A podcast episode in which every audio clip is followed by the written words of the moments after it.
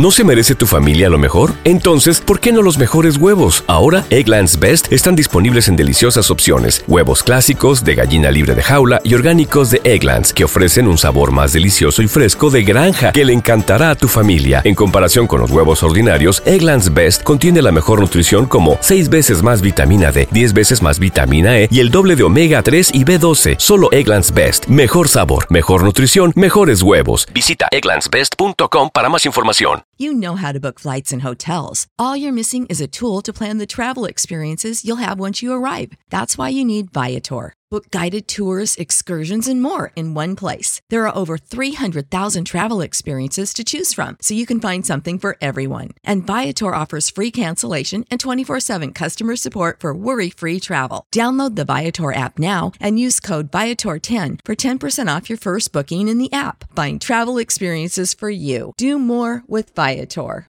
Algunas escenas de este programa han sido recreadas.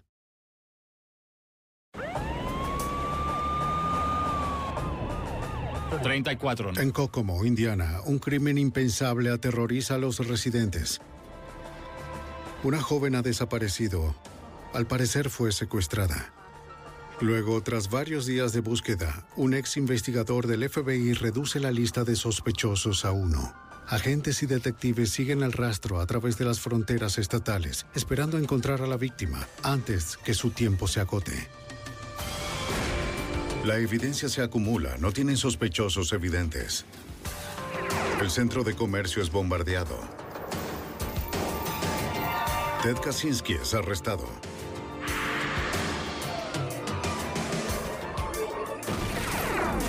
Fugitivo a un prófugo.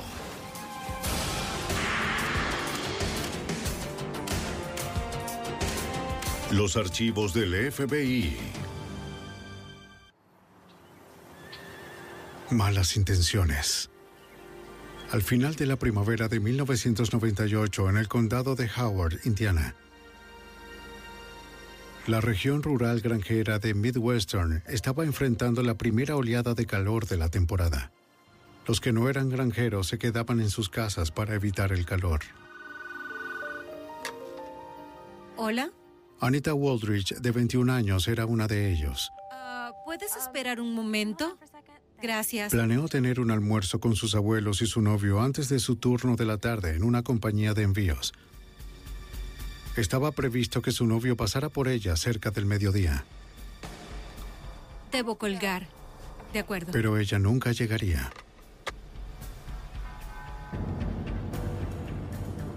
Cerca de las 12 y 30, la madre de Anita regresó a casa luego de trabajar.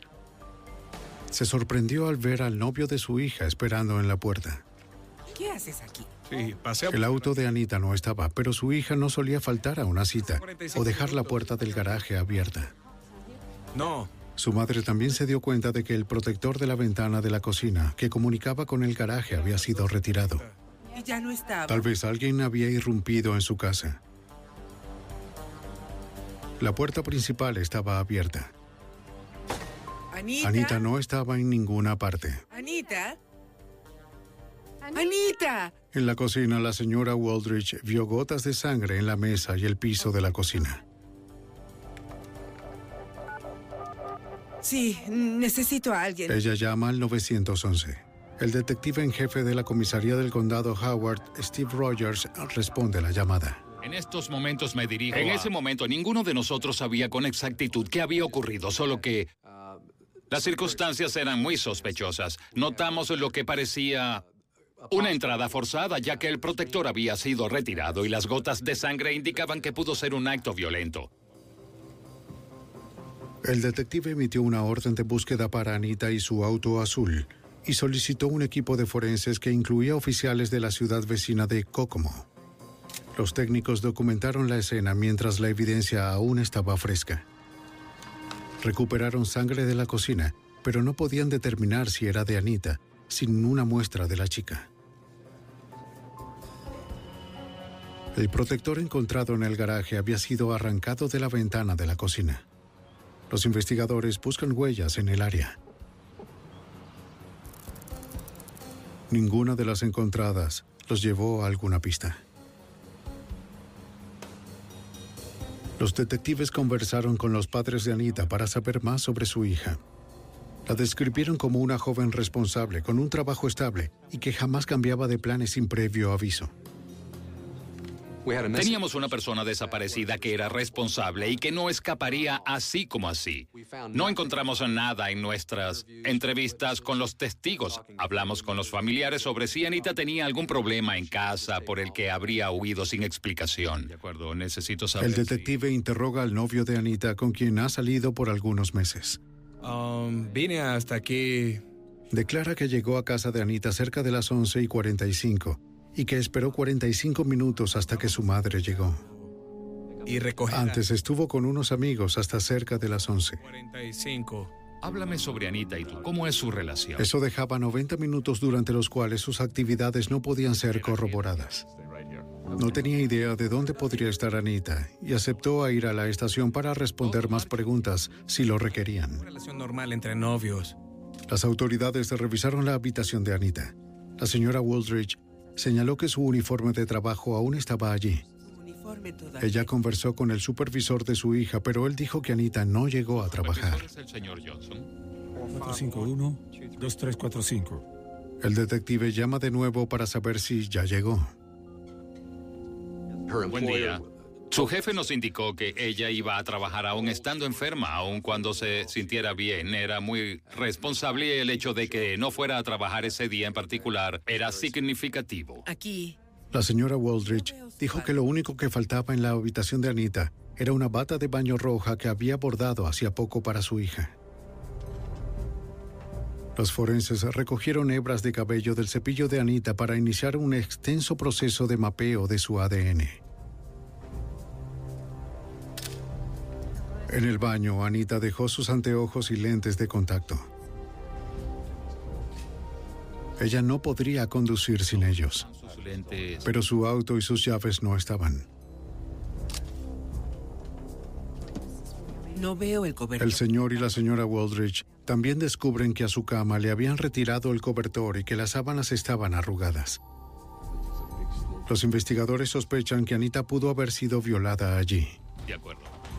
No observo otra cosa, es todo. Muchas gracias. Los técnicos forenses procesan la habitación para obtener evidencia física.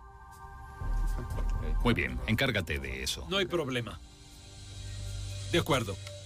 Examinaron la cama con luz ultravioleta en busca de fluido seminal en las sábanas y cobijas.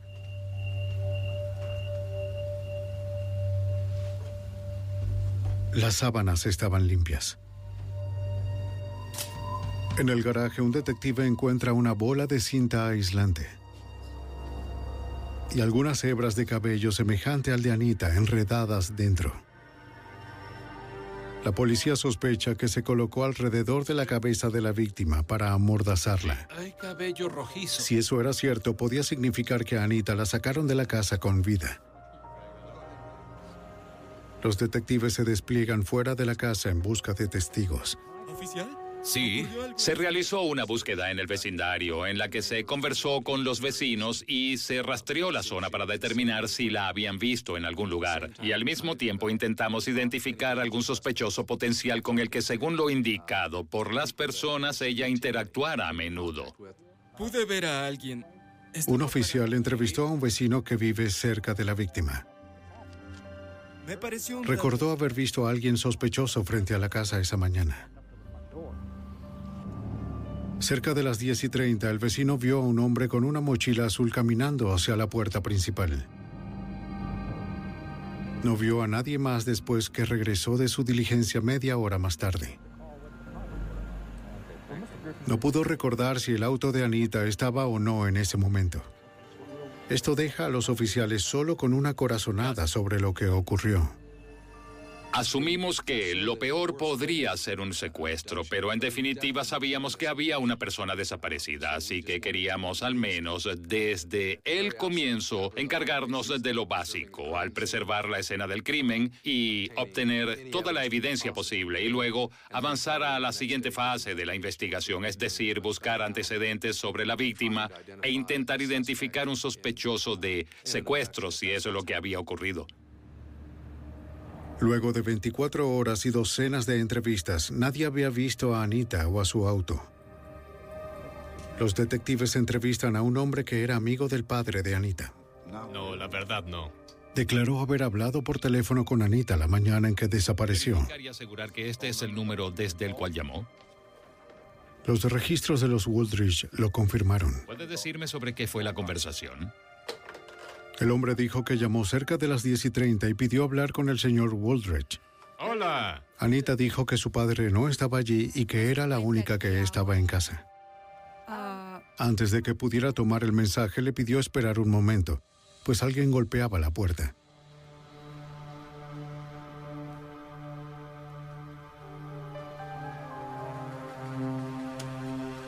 Anita volvió al teléfono solo para decir que tenía que colgar.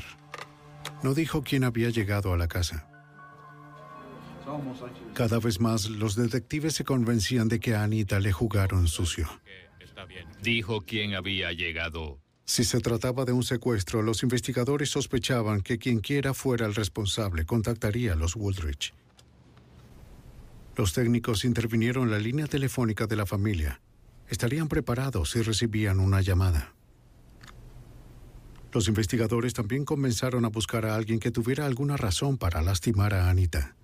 No teníamos sospechosos inmediatos, así que comenzamos a observar a todos aquellos que habían estado en contacto con Anita recientemente. Escuchen, este es el detective Rogers.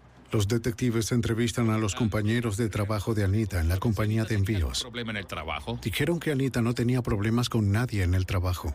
No lo creo. Entiendo. Fuimos todos a beber unos tragos, a divertirnos un poco después del trabajo. Pero recordaron algo que ocurrió semanas antes de su desaparición.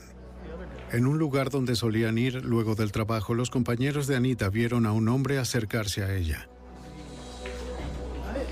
Trabajaba con ellos en la compañía de envíos y ya había bebido varios tragos antes de comenzar a molestar a Anita.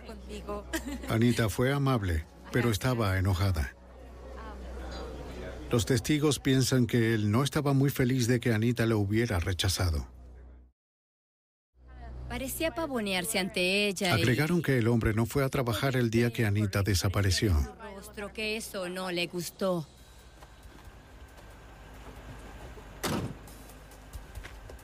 Buenos Los detectives fueron a interrogar al empleado, quien estaba en su casa. Anita. Alegó que su encuentro con Anita en el restaurante fue un juego inocente. Los compañeros de trabajo. En la mañana de su desaparición dijo que fue al trabajo antes de iniciar su turno y le explicó al supervisor que necesitaba el día libre. Quería trabajar en su auto. ¿Estaba escondiéndose? El supervisor confirmó su coartada. Disculpe, pero debo hacerle unas preguntas. Con el paso de las horas, la familia y amigos colocan avisos de persona desaparecida por toda el área. Podría colocar uno de estos. Solicitaban llamar en caso de tener información de su hija o su auto. De ella o También su- contactaron a los medios para difundir la información fuera de Kokomo. Vigilancia aérea y ciudadanos preocupados se desplegaron por toda la región rural para ayudar a los oficiales en la búsqueda. Hay una gran cantidad de vías y caminos en las áreas externas del condado. Teníamos grupos de voluntarios. De hecho, Defensa Civil tomó la iniciativa y organizó búsquedas en áreas boscosas. Pensamos que si podíamos ubicar su vehículo, eso nos daría alguna evidencia para apuntar en otra dirección. 48 horas después de la desaparición de Anita, el detective Rogers recibe una prometedora pista de la madre de uno de los amigos de Anita. ¿Cree que la, La mujer reportó que Anita tenía problemas con otro compañero de trabajo de la compañía de envíos. Anita le dijo que el hombre la acosó sexualmente en el trabajo. Estoy empacando esas cajas. Ya veo, haces muy buen trabajo. Se preocupó tanto que hizo un reporte en contra del hombre. Anita le dijo a la madre que si la encontraban en algún basurero ya sabría quién lo hizo. Los investigadores esperan encontrarla antes de que sea muy tarde. Ellos sabían que cada hora sin localizarla disminuía la posibilidad de encontrar a Anita con vida. Dijo algo sobre... Los detectives se regresan a la compañía de envíos. El supervisor les dice que no tenía ninguna queja sobre acoso sexual en contra del empleado. ¿Lo hizo por voluntad propia? Agregó que el hombre renunció tres semanas antes y se fue del estado por la universidad. Mantienen al sospechoso en la lista hasta que los detectives puedan determinar su paradero para el momento de la desaparición de Anita. Mientras las pistas eran revisadas, los investigadores continúan la búsqueda por sospechosos en el área. Le solicitaron al novio de Anita tomar la prueba del polígrafo, ya que su coartada no pudo corroborarse para la mañana en que desapareció Anita. La prueba consistía en dos preguntas. ¿Tuvo algo que ver con la desaparición de Anita Woodridge? ¿Y sabe dónde podría encontrarse Anita? Respondió que no a ambas, pero fue considerado como no confiable. Así que siguió considerándose como sospechoso, aunque la policía no tenía evidencia para arrestarlo. Luego de dos días de búsqueda, los investigadores no estaban cerca de encontrar a la mujer desaparecida, y las posibilidades de encontrarla con vida habían disminuido con el pasar de los días. Dos días después de que Anita Woodridge, de 21 años, desaparece de su casa en Indiana, los alguaciles del condado de Howard identifican a un compañero de trabajo y su novio como posibles sospechosos de su secuestro. Aunque la evidencia encontrada en su casa sugería que fue llevada con vida, los investigadores sabían que el tiempo estaba en su contra. Los detectives conversaron con los amigos de Anita para indagar más. Buenos días, detective Steve La mayoría afirmó que no conocían a nadie que quisiera lastimar a Anita, en especial su novio. ¿Es amiga de Anita? Una de sus amigas que trabajó con Anita dos años antes en un gimnasio dijo que Anita era amable con todos, incluso con las personas difíciles. Ella recordó a un miembro del gimnasio cuyo comportamiento hacia las mujeres era grosero. Su nombre era Victor Steele. Lo consideraban ofensivo, Sí. pero permanecía inmutable. Steele molestaba a Anita de la misma manera. Dame tu número. No. ¿Qué tal una toalla? Pero ella continuó siendo amable cuando lo rechazó, de acuerdo al detective Rogers. Mejor que se retire ahora. ¿Qué fue lo que hice? Anita tenía una personalidad siempre condescendiente y dispuesta a trabajar con cualquiera, y en este caso hacía un esfuerzo adicional para poder lidiar con este individuo. Este hombre... El comportamiento del hombre jamás cambió y su membresía al final fue cancelada. La amiga de Anita recordó que Victor Steele vivía en el condado de Howard en ese momento. Los investigadores revisaron los antecedentes de Steele. Cuando obtuvimos su nombre, pudimos ubicarlo en el registro de agresores sexuales de Indiana y entonces descubrimos que había sido sentenciado en el condado de Monroe, creo que en 1984, por secuestro. Aunque el detective Rogers no sabía si Steele mantuvo comunicación con Anita en los últimos dos años, pensaba que Steele era el testigo más relevante para el momento. Para sostener su teoría, el detective acude al especialista retirado del FBI, Steve McVeigh, por orientación. Tenía tres o cuatro personas que ya había identificado como sospechosos y quería ver si podía concentrarse en ellos para dar un poco de enfoque al caso. Sus recursos eran ilimitados y en verdad el tiempo era el factor más crítico de todos. Y si lográbamos enfocarnos, entonces podríamos avanzar. El especialista examinó los reportes de escenas del crimen y los expedientes de cada sospechoso. Los antecedentes de Victor Steele, de 41 años, resaltaron. Las circunstancias que rodearon la condena de Steele 15 años atrás tenían muchas semejanzas con la desaparición de Anita.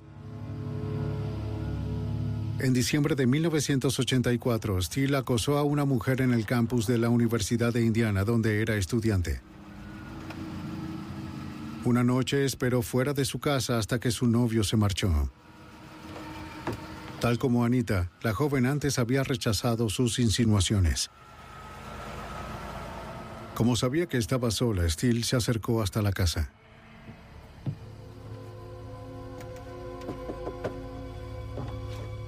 Hola, ¿cómo estás? Cuando la mujer abrió la puerta, Steele la empujó hacia adentro. No quiero hablar contigo. Solo quiero hablar contigo, solo eso. No quiero que estés aquí.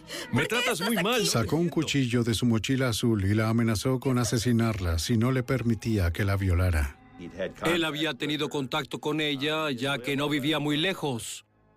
Llevaba la mochila que también tenía en el primer caso cuando la usó como kit del crimen y donde guardaba una cinta, cuerdas y otras cosas que pudiera usar y eso era algo muy característico.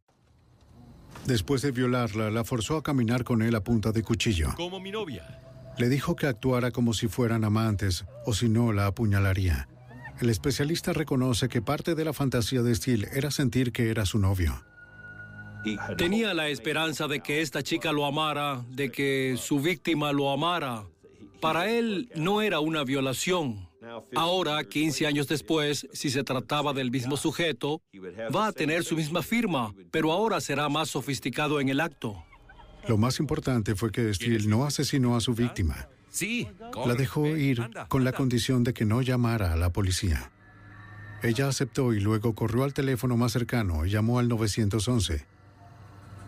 Victor Steele fue arrestado horas después. Creo que vio el caso de 1984 como un error y que no actuó con el suficiente cuidado como para adoctrinarla o como para lograr dominarla tanto como él pensó que lo había hecho y luego dejarla ir. Ella lo identificó y lo envió a prisión. Victor Steele estuvo ocho años en prisión por violación en primer grado y secuestro. Quedó muy afectado a raíz de la condena. Abran la dos. En prisión, Steele intentó suicidarse dos veces. Si él había secuestrado a Anita, no iba a cometer el mismo error de nuevo. Víctor Steele quería encontrar una chica que pudiera obligar a amarlo y si no lo conseguía, si no funcionaba, pues estaría preparado, en mi opinión, para asesinarla. Así que ámame o te mataré. Es una descripción muy concisa de lo que ocurriría en este caso. La descripción... El investigador subrayó la importancia de no revelar la investigación Steele. Así que en este caso... Si el sospechoso sentía que la policía estaba tras él, era probable que asesinara a Anita y se suicidara. El detective de la ciudad de Kokomo, Michael Holzapol, fue llamado para trabajar encubierto y ayudar a localizar al sospechoso.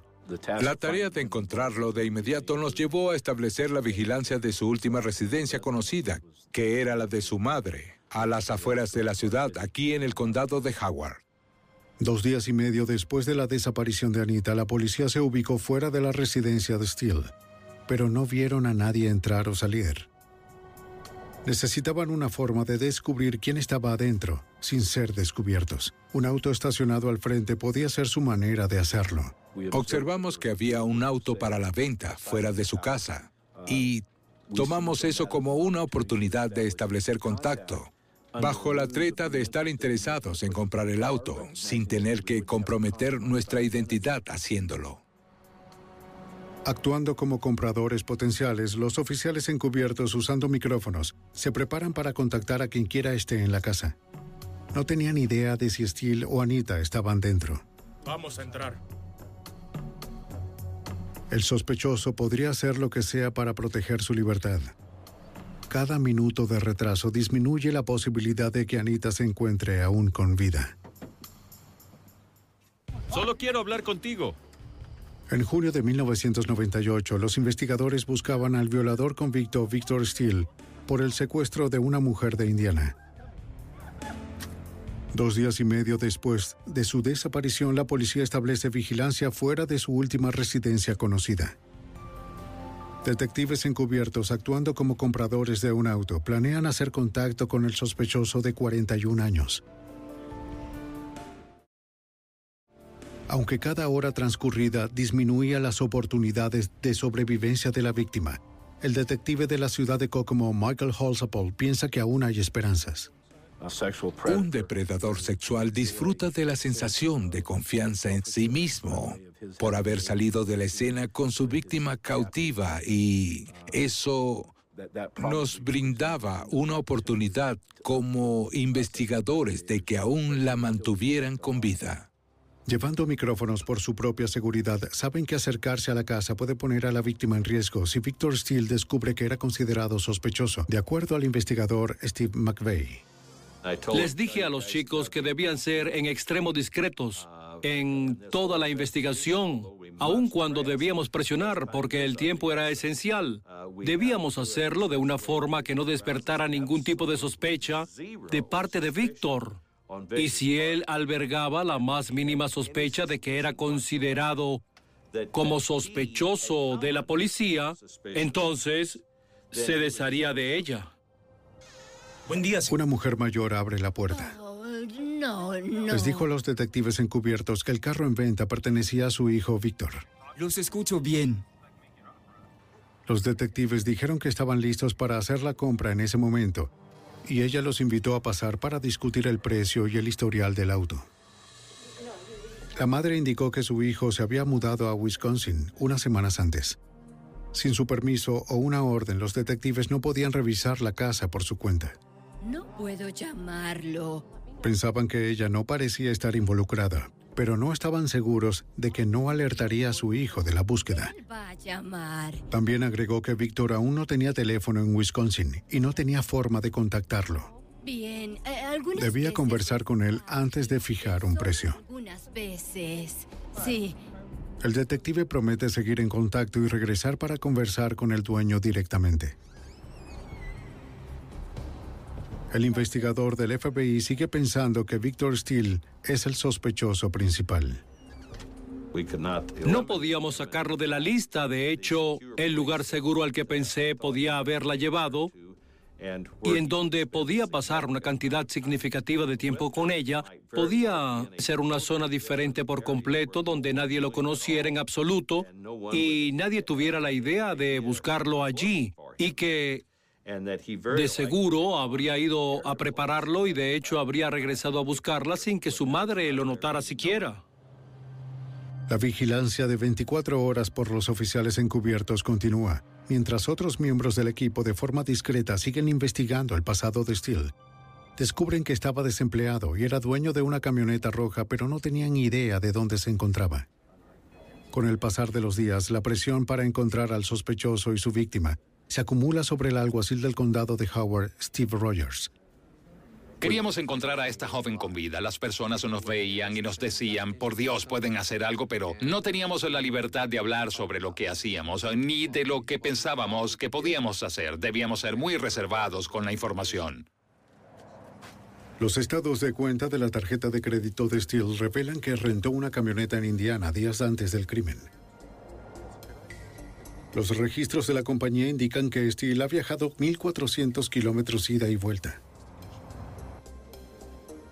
Los investigadores dividen la distancia a la mitad y trazan una circunferencia de 732 kilómetros alrededor de Kokomo, Indiana.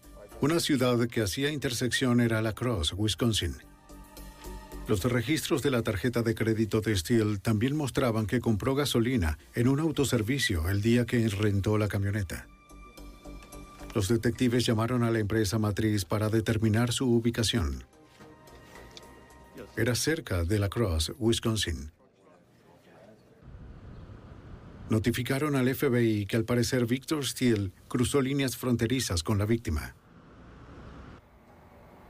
El agente especial del FBI David Fitzgerald de la agencia residente Eau Claire, Wisconsin, fue asignado al caso. Pudimos ofrecerles la posibilidad de incorporar a otros agentes si era necesario para llevar a cabo la investigación en cualquier lugar dentro del estado de Wisconsin y si los eventos ocurrían fuera del estado, el FBI es una agencia que cuenta con una red amplia donde podíamos contactar a personas de todo el país para apoyarlos.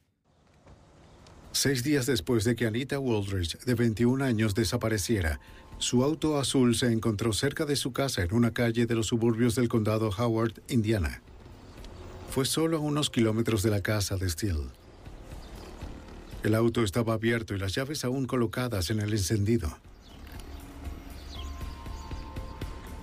Los investigadores temen que el cadáver de Anita puede estar dentro del maletero.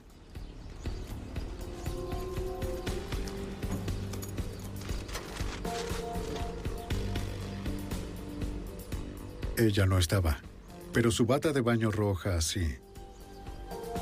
Debajo encontraron evidencia más alentadora. Cables eléctricos cortados.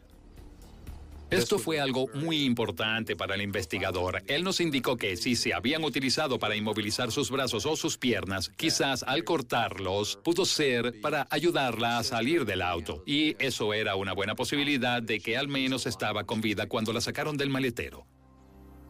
Los detectives no encontraron sangre, fluido seminal o algún otro indicio de lucha dentro del auto. Tampoco encontraron huellas dactilares ajenas al auto. En la ventana del conductor pudieron obtener lo que parece ser la huella de un codo. Los técnicos la conservan con la esperanza de que coincida con su sospechoso. El detective Rogers le pregunta al investigador si debían destinar una parte de sus recursos limitados a una búsqueda en La Crosse, Wisconsin. Steve Rogers me preguntó si pensaba que valía la pena enviar un grupo de su equipo a Wisconsin para buscarla.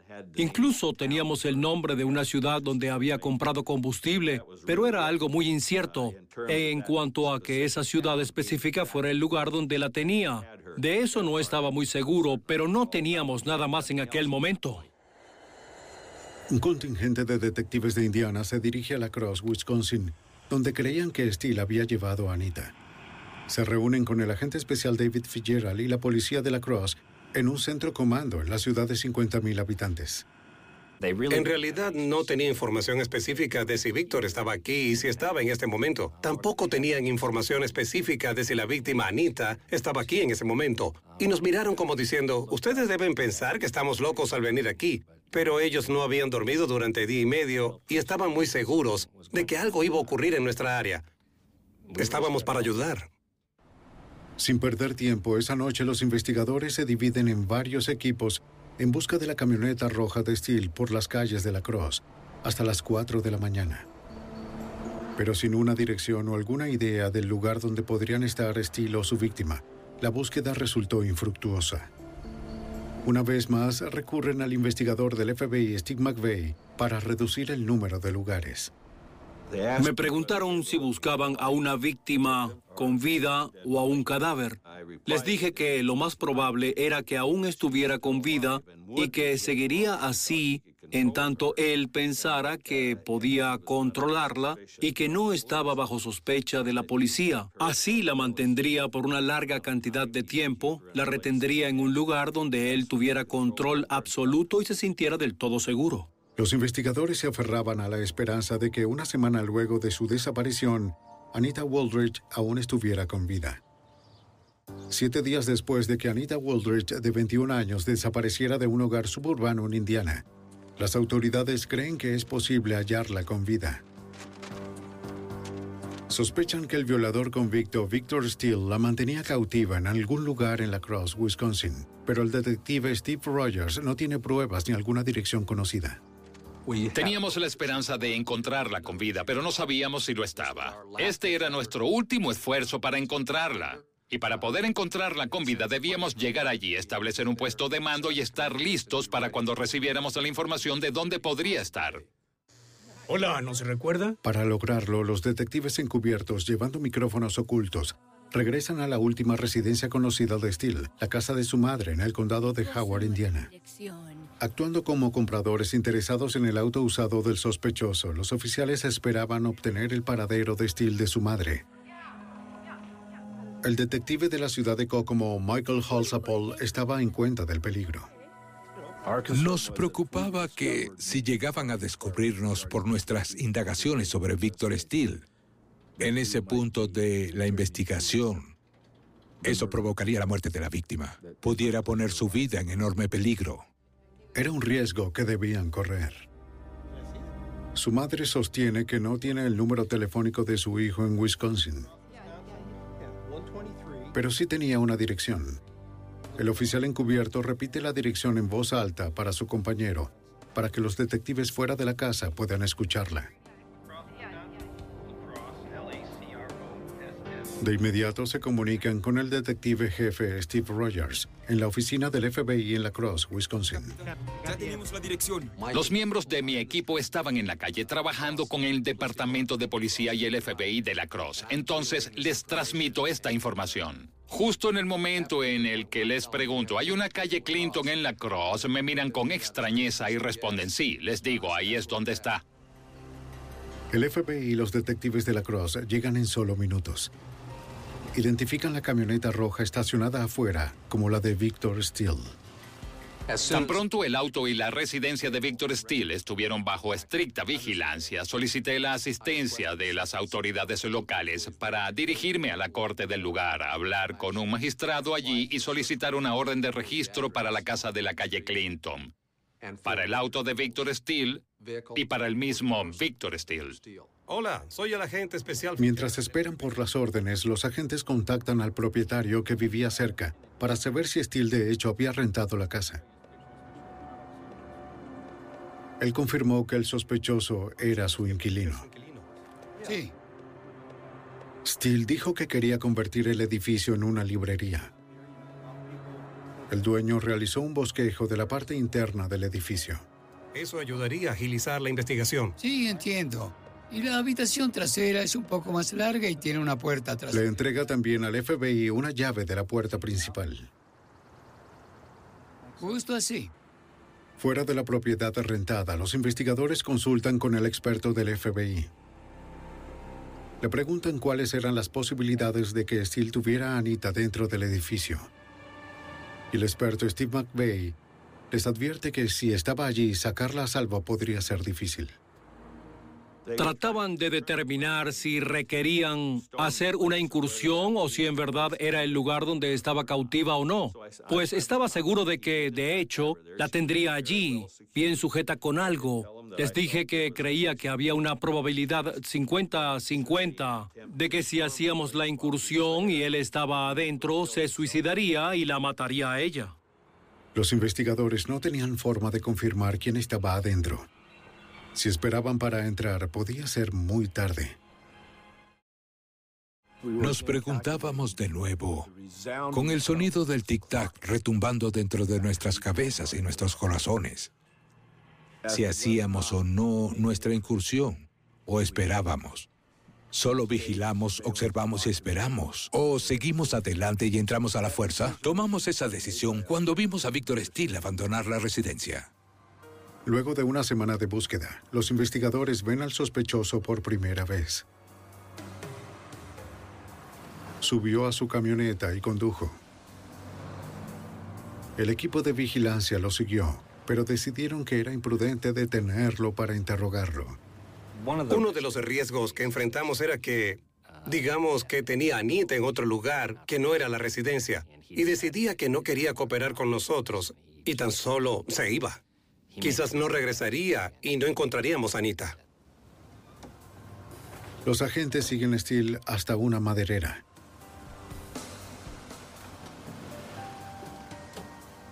Un detective sigue al sospechoso hasta adentro.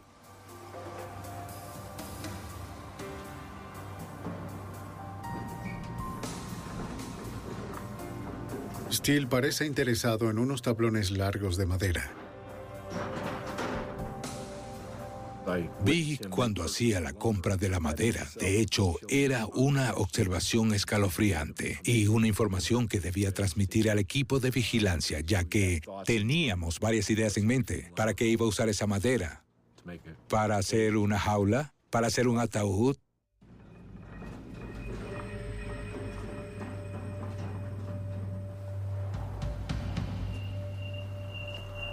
El detective envía la información a los otros investigadores. Atentos, ya está saliendo. Observaron a Steele regresar a su camioneta con la madera. Revisen y síganlo todo el camino.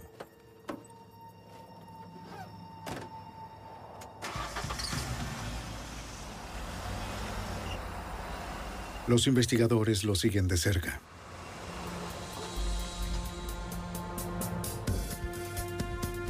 Tomó la misma ruta de regreso a la propiedad rentada. Debían decidir pronto si iban a arriesgarse a detenerlo, sin estar seguros de hacia dónde iba o de dónde tenía Anita. Si estaba viva y la mantenía en otro lugar, hubiese tomado hacia allá en ese momento. Pero ya que no se había alejado de la residencia hacia otra ubicación, sentimos con fuerza que, si estaba con vida, aún estaría en la residencia. Decidieron que no iban a dejar que Steele regresara a la propiedad. Deténganlo, deténganlo. Un detective de la Cross solicita por radio a un oficial de policía que detenga la camioneta. La decisión representaría la diferencia entre la vida y la muerte de Anita Waldrich. Ocho días después del secuestro de una joven de 21 años de su casa en Indiana, el FBI y las autoridades locales detienen al sospechoso principal en La Cross, Wisconsin. Piensan que Victor Steele tenía cautiva a Anita Waldrich en una casa rentada cercana, pero no tenían pruebas de que ella estaba allí o de que estuviera aún con vida.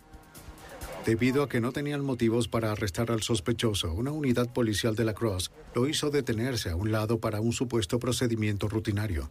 Luego el FBI se acercó. El agente especial David Fitzgerald le pregunta al sospechoso si puede ayudarlos en una investigación. No estaba bajo arresto y no quería que sintiera que lo estaba. No tenía una causa probable por la cual pudiera proceder con el arresto del señor Steele. Solo quería conversar con él.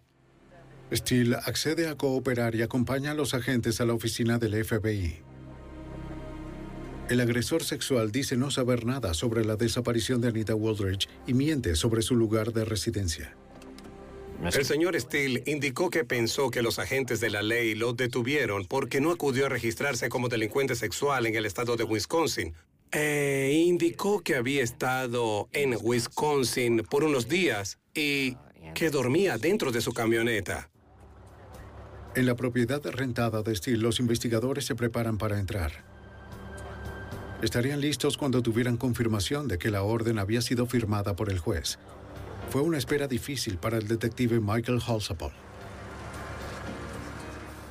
Los momentos más increíbles y tensos de la investigación consideraría que fueron los ocurridos mientras esperábamos la orden de registro en físico que preparábamos en nuestro centro de comando. Teníamos a Víctor Steele. Ya no era una amenaza para nadie. No sabíamos las condiciones o circunstancias en las que Anita se encontraba en ese momento. Recibieron la orden. El equipo utilizó la llave que el dueño les dio y entraron con extrema cautela, ya que el lugar podía ser una trampa. ¡Anita, es la policía! Los oficiales revisaron las habitaciones, incluyendo el sótano, anunciando su presencia.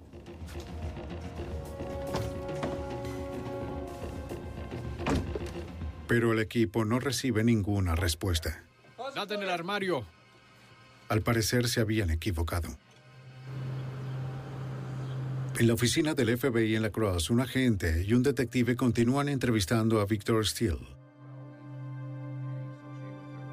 No, no lo creo. El sospechoso admitió haber conocido a una mujer llamada Anita en un gimnasio, pero que no la había visto en mucho tiempo.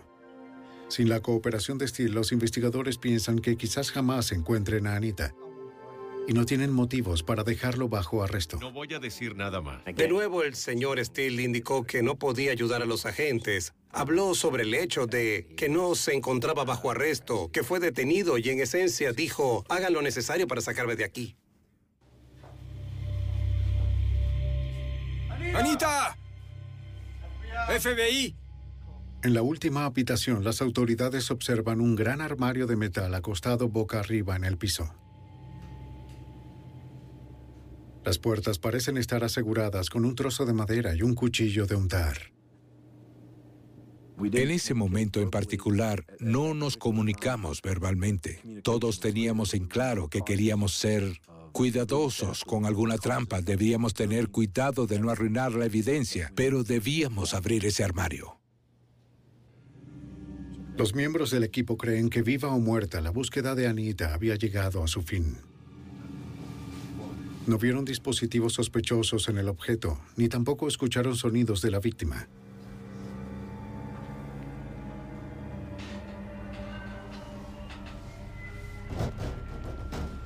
Con cuidado liberaron las asas del armario.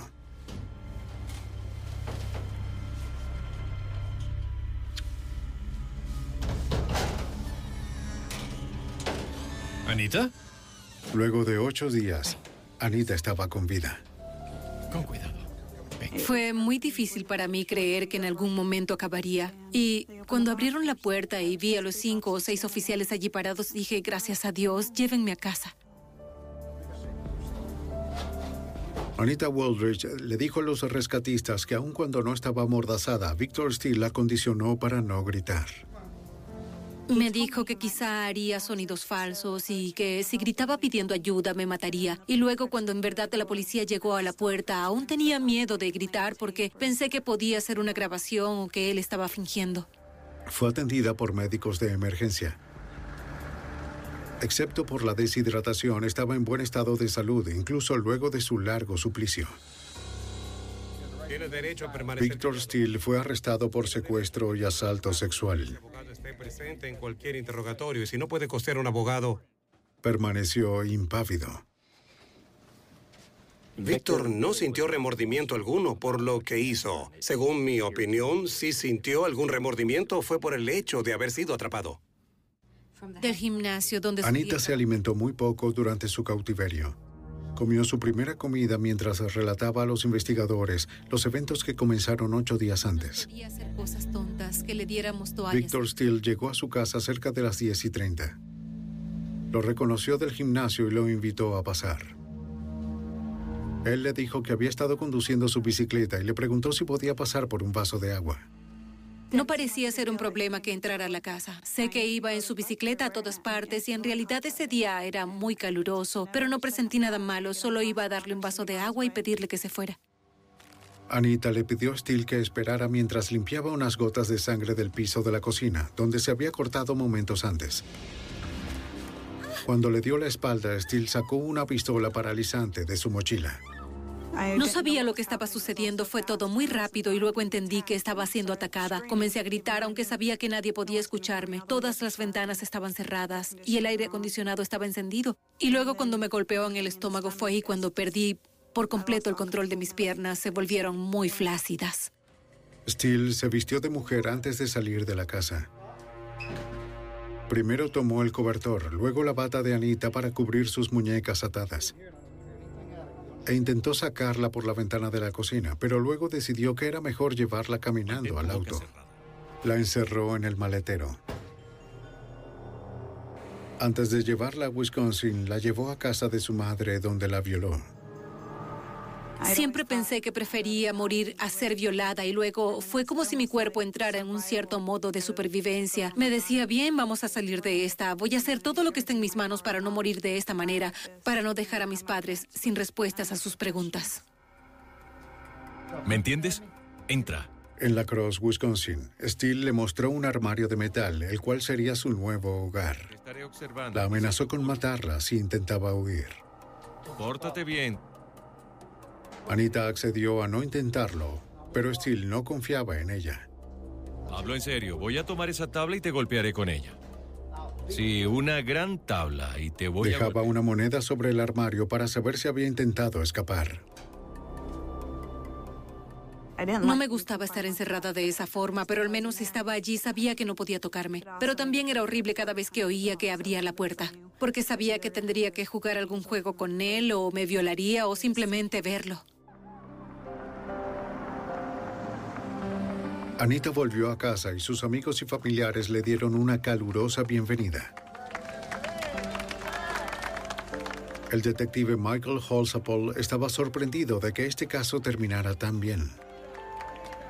Habiendo trabajado con tantos cuerpos destrozados, tantas historias fracturadas, tantas ocasiones, en las que no terminó como queríamos, ni como esperábamos. A pesar de todo eso, esta joven sufrió una increíble y devastadora victimización y aún está con vida. Nosotros trabajamos en equipo, aunando esfuerzos para lograr traerla a casa con vida. Victor Steele actuó como su propio abogado en su juicio en enero de 1999 y fue condenado por secuestro, robo violento de auto y posesión de armas. Fue sentenciado a cadena perpetua sin derecho a libertad condicional y a cumplir su condena en la penitenciaría de Beaumont, Texas. Creo que mis metas en la vida son un poco diferentes. Jamás pensé querer unirme a las fuerzas policiales, pero ahora es algo que quiero hacer. Que me gustaría poder hacerlo para ayudar a otras personas y eso impulsa mi meta de que otras personas como él no estén libres. Así que sí, es un poco diferente a mi plan de vida original. La experiencia devastadora de Anita habría destrozado a cualquier otro. Pero Anita Waldridge se antepuso a su calvario debido a su fuerte personalidad y a su gran fe. Ahora espera convertirse en agente del FBI y poder ayudar a otros como la ayudaron a ella.